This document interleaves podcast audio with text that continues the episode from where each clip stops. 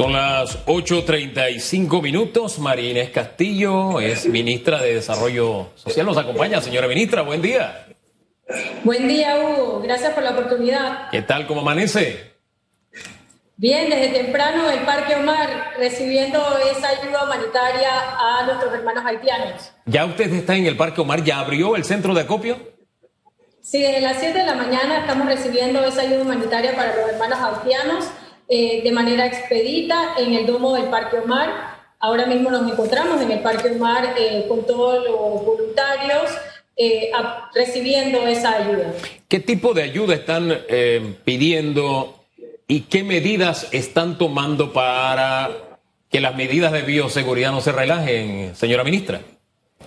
Bueno, este centro de acopio del Parque Omar tiene la ventaja de que tiene mucho espacio, así que nos permite eh, mantener las medidas de bioseguridad a la misma vez que las personas que llegan en su carro o caminando a entregar las donaciones se, reciben de manera expedita, no tienen que bajarse del carro, eh, nosotros recogemos en, una especie de auto rápido que tenemos y de allí entonces se pasa al domo donde se clasifica y se embala la carga que sale en el día de mañana hacia Haití. En una coordinación del gobierno nacional del presidente Cortizo junto con el presidente Piñera de Chile, países que encabezamos esta ayuda humanitaria hacia Haití. En los próximos días habrán otras eh, estrategias de ayuda humanitaria, ministra, hacia Haití, porque se preguntan también los ciudadanos del interior cómo podrían ellos también contribuir a esta causa internacional. Mira, lo importante eh, aquí y, para aclararlo, esto, este acopio y esta, esta recepción de ayuda humanitaria en el Parque Omar solo la vamos a tener en el día de hoy. ¿Por qué? Porque el presidente Cortizo coordina esta, este avión de carga de Chile que va saliendo en estos momentos de Haití, salió de Chile con ayuda humanitaria hacia Haití y ahora sale de Haití para Panamá a recoger esta carga humanitaria de parte de, los panameños hacia Haití. Entonces, ese avión sale el día de mañana a Haití y solo tenemos el día de hoy para recoger este, esta ayuda humanitaria del pueblo panameño. Nosotros como gobierno nacional ya tenemos una carga establecida de ayuda humanitaria para Haití pero eh, teníamos muchas organizaciones y pueblo panameño que se nos acercó, que quieren apoyar y entonces se decidió abrir este centro de acopio en el Parque Omar, que siempre es accesible y que permite eh, de manera expedita y cumpliendo con las medidas de bioseguridad recibir ayuda humanitaria. En estos momentos y en el día de hoy, hasta las 4 de la tarde, vamos a estar recibiendo agua, comida enlatada, alimentos secos, frazadas, kits de higiene. Lamentablemente no vamos a estar recibiendo ropa porque eso demora su clasificación y solo tenemos el día de hoy para embalar toda esta carga y enviarla a nuestros hermanos haitianos que tanto lo necesitan. ¿Qué tanto han recibido hasta el momento en el transcurso de estas primeras horas? Bueno, esto se anunció en el día de ayer. Estamos empezando a recibir esta ayuda humanitaria Sabemos que viene ayuda de parte de organismos eh, y de sociedad civil, de la Cámara de Comercio, por ejemplo, y de otras empresas y gremios que también están apoyando y que quieren enviar esa ayuda solidaria al pueblo haitiano que tanto lo necesitan en estos momentos. Cuando nosotros tuvimos la emergencia de esta y otra, tuvimos gran apoyo, no solamente del pueblo panameño, sino también de los gobiernos hermanos, los pueblos hermanos que también nos apoyaron. Importante ese llamado porque al final el panameño también está siendo golpeado por una situación difícil, muchos panameños. Eh, aquí el llamado es que siempre tenemos algo que dar y que el que da recibe y que en un momento de crisis donde, oiga, más de 1.200 muertos ya en, en Haití, es algo que tiene que movernos a decir, por muy pequeña que sea mi contribución, aquí está, señora ministra. Así es, nosotros hemos abierto esto para, porque sabemos que el pueblo panameño es solidario. Si está dentro de las posibilidades, como bien lo dices, una lata de eh, alimento seco, una pasta de diente, lo que esté dentro de sus posibilidades para enviarle a los hermanos haitianos es bienvenido y agradecido en esta situación de vulnerabilidad de un pueblo hermano como, como es el pueblo de Haití. Ministra, van eh, más de 1.200, 1.200, eh, 1.200 afectados en Haití. El órgano ejecutivo hasta el momento ha recibido información que dentro de esa cifra de afectados por este terremoto hay, hay panameños. No, en estos momentos eh, la comunicación que se tiene con nuestra embajada es que no hay panameños afectados. Bueno, he, llamado a la ciudadanía, ministra, que todavía tiene tiempo, así que si usted eh, va saliendo hacia el trabajo, ya usted sabe, puede acercarse a el Parque Omar y entregar estos, eh, estos insumos para que reitere qué debe llevar el ciudadano y qué no debe llevar. Debe traer, si está dentro de sus posibilidades, puede venir y donar agua, comida enlatada, alimentos secos, kits de higiene, frazadas. De 7 a 4 de la tarde en el Parque Omar, solamente el día de hoy. Por favor, les agradecemos si dentro de sus posibilidades quieren apoyar al pueblo haitiano. Nosotros vamos a estar aquí recogiendo de forma rápida, sin que se baje el carro. No le va a tomar mucho tiempo. Va a poder llevar esa cooperación a este pueblo hermano y eh, cumpliendo con las medidas de bioseguridad. No vamos a estar recibiendo ropa por lo difícil que es el manejo de la misma en solo un, día. Así que les agradecemos el apoyo. Si tienen a bien, nosotros vamos a estar aquí en el Parque eh, señora ministra, ¿ha pensado eh, abrir centros de acopio en otros puntos del país? Bueno, el, el tema es que el presidente Cortizo, Panamá no tiene un avión de carga para internacional. Eh, nosotros estamos aprovechando el apoyo que nos está dando Chile con este avión de carga para enviar esta ayuda humanitaria en el día de mañana. Así que es solo un solo día, puede ser eh, que se abran otras oportunidades de acopio, pero en este momento solamente aquí por el tema de que el avión de carga sale mañana. Señora ministra, vamos a otro tema porque este fin de semana, y le doy un giro en la información, ya teniendo todo este pantallazo de lo que se está haciendo eh, de parte de Panamá, este apoyo solidario para nuestros hermanos haitianos que están atravesando una situación difícil, quisiera trasladarme a la realidad nacional que en este momento se está debatiendo. Durante todo este fin de semana el gran debate ha sido las palabras del presidente de la República que analiza la posibilidad de eh, que aquellos que no se quieran vacunar reciban una licencia sin sueldo. Eh, muchas críticas por esta medida del presidente de la República. ¿Qué otras alternativas están sobre la mesa además de esa? Porque el presidente dijo que se está analizando esa opción. Yo supongo que tienen otras también sobre la mesa de trabajo. ¿Cuáles serían? Bueno, como bien lo dijo el presidente, está analizando las diversas opciones y, también el, asesoramiento legal de la, de la misma, qué opciones tenemos, pero sí es importante hacer el llamado a esa vacunación. Queremos que se reactive la economía del país y para eso, para poder que haya reapertura y demás, como está habiendo en estos momentos, Necesitamos que el pueblo panameño se vacune para lograr la inmunidad de rebaño. Las vacunas son seguras, son efectivas y en base a eso eh, se analizan esas posibilidades para lograr el derecho colectivo a la salud que tenemos los panameños y además eh, no es ajeno a lo que están haciendo otros países y ya incluso instancias eh, jurídicas internacionales han dicho que se debe instar a la vacunación y buscar otras opciones que sí se puede hacer de alguna manera obligatoria la vacunación por el derecho colectivo a la salud. El personal del MIDE ya está vacunado, el personal que está cercano a usted. ¿Usted qué le dice a, su equipo de trabajo que si hay algunos, pues, que no quiere recibir las dosis contra la COVID-19? En la mayoría del MIDES eh, te diría que va acorde con cómo va la población panameña. Estamos aproximadamente en el 50% de población vacunada en el Ministerio de Desarrollo Social y nosotros instamos a que nuestros funcionarios se vacunen en los programas eh, y en los diferentes centros de vacunación. Primero, explicándoles, Panamá tiene la oportunidad que no tiene otros países de tener vacunas seguras y efectivas y las que más funcionan contra la variante Delta que en estos momentos ya llegó a nuestro país. Entonces, creo que es una oportunidad que tenemos de salir de esta pandemia a través de la vacunación y así se lo hacemos llegar y a saber a nuestros funcionarios del Ministerio de Desarrollo Social. Ministra, ¿usted le diría, está preparada para decirle a sus colaboradores que se vayan de licencia sin sueldo a aquellos que no se vacunen?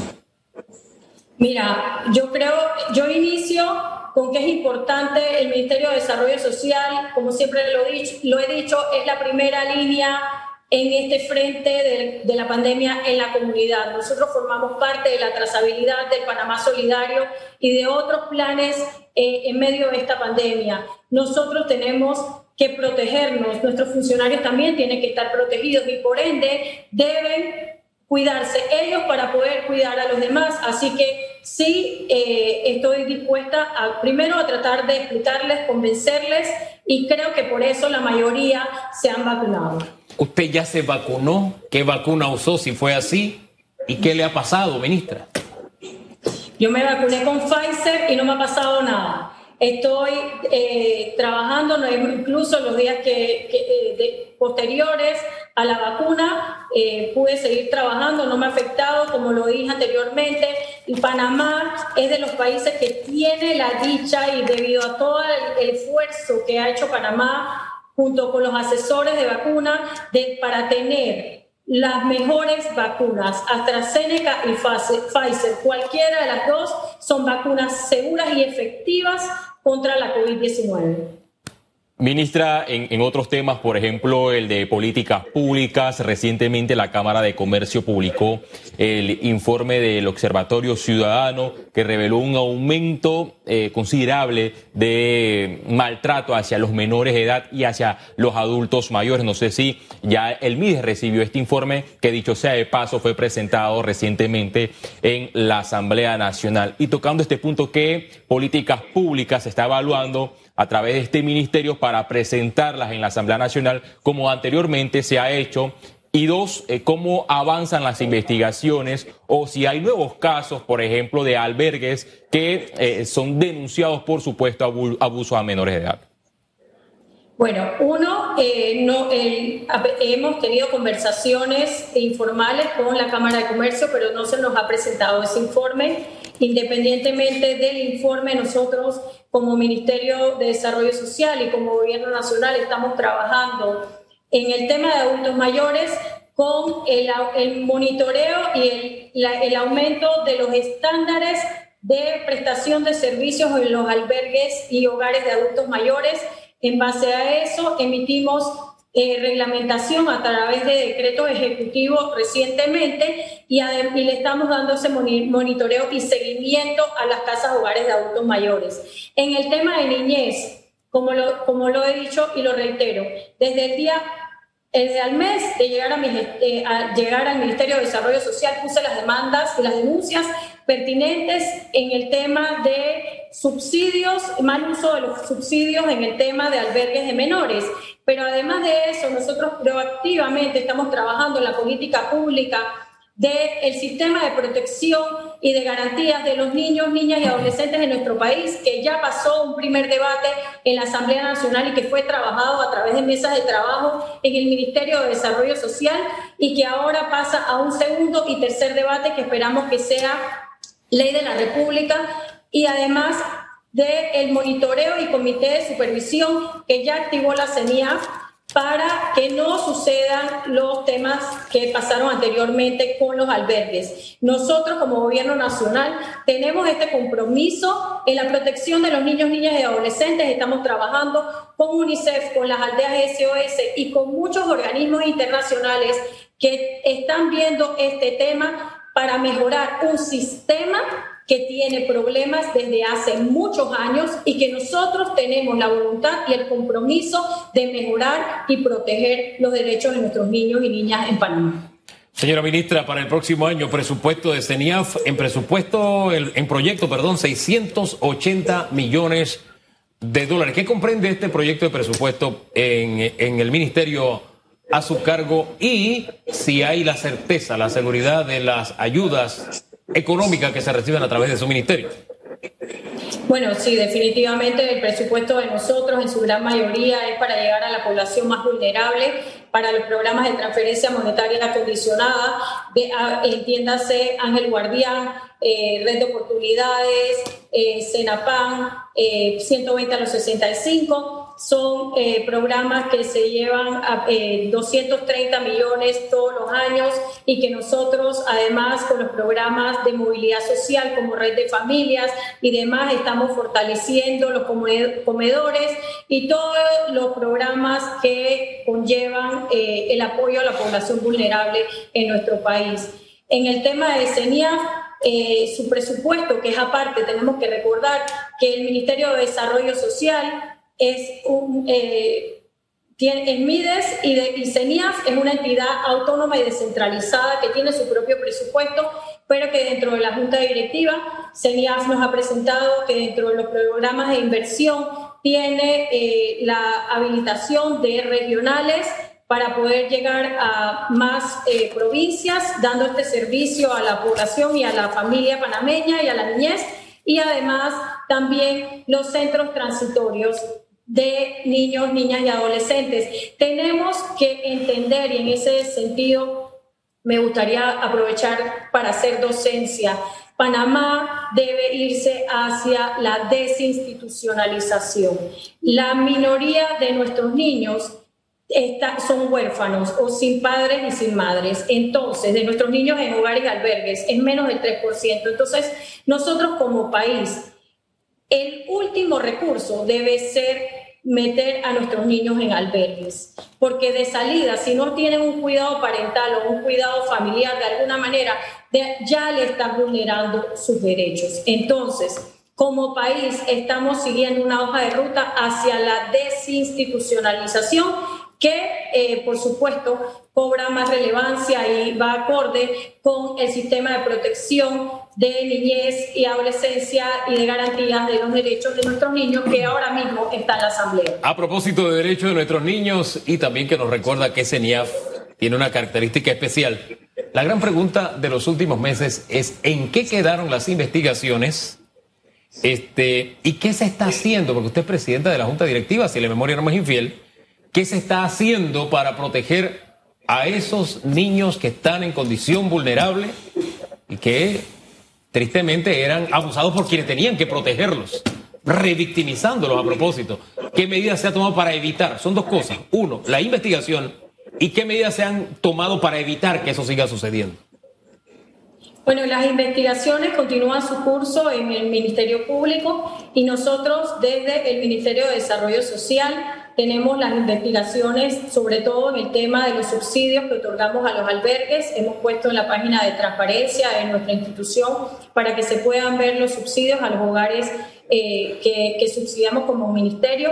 También tenemos las auditorías de Contraloría y junto con UNICEF estamos trabajando en los procesos, en el mejoramiento de los procesos para esa protección de los derechos de los niños y niñas. CENIAF ya llamó a un comité de supervisión de los albergues, también UNICEF hizo un barrido ya junto con RELAF, que son consultores especializados en el tema de protección de los niños, niñas y adolescentes, a todos los albergues en nuestro país. Y estamos también, uno de los principales problemas que existe es el manejo de los expedientes y de los casos de estos niños, niñas y adolescentes que están en los albergues y junto con cooperación internacional que realizamos, que recibimos de la OEA, estamos automatizando, vamos a automatizar todos los expedientes de los niños, niñas y adolescentes para poder darle seguimiento y que puedan ser colocados o en su familia extendida, porque como lo dije anteriormente, la mayoría tienen familia o entonces una familia acogente o en adopción. Pero como país debemos ir hacia esta ruta de desinstitucionalización y en eso estamos comprometidos en el Ministerio de Desarrollo Social y el Gobierno Nacional. Dejemos la cosa por hoy hasta ahí, ministra. Muchísimas gracias. Que tenga muy buen día. Gracias.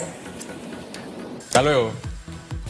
La ministra Marina Castillo, pausa y regresamos entonces con algunos de sus puntos de vista sobre la pregunta que tenemos para ustedes el día de hoy.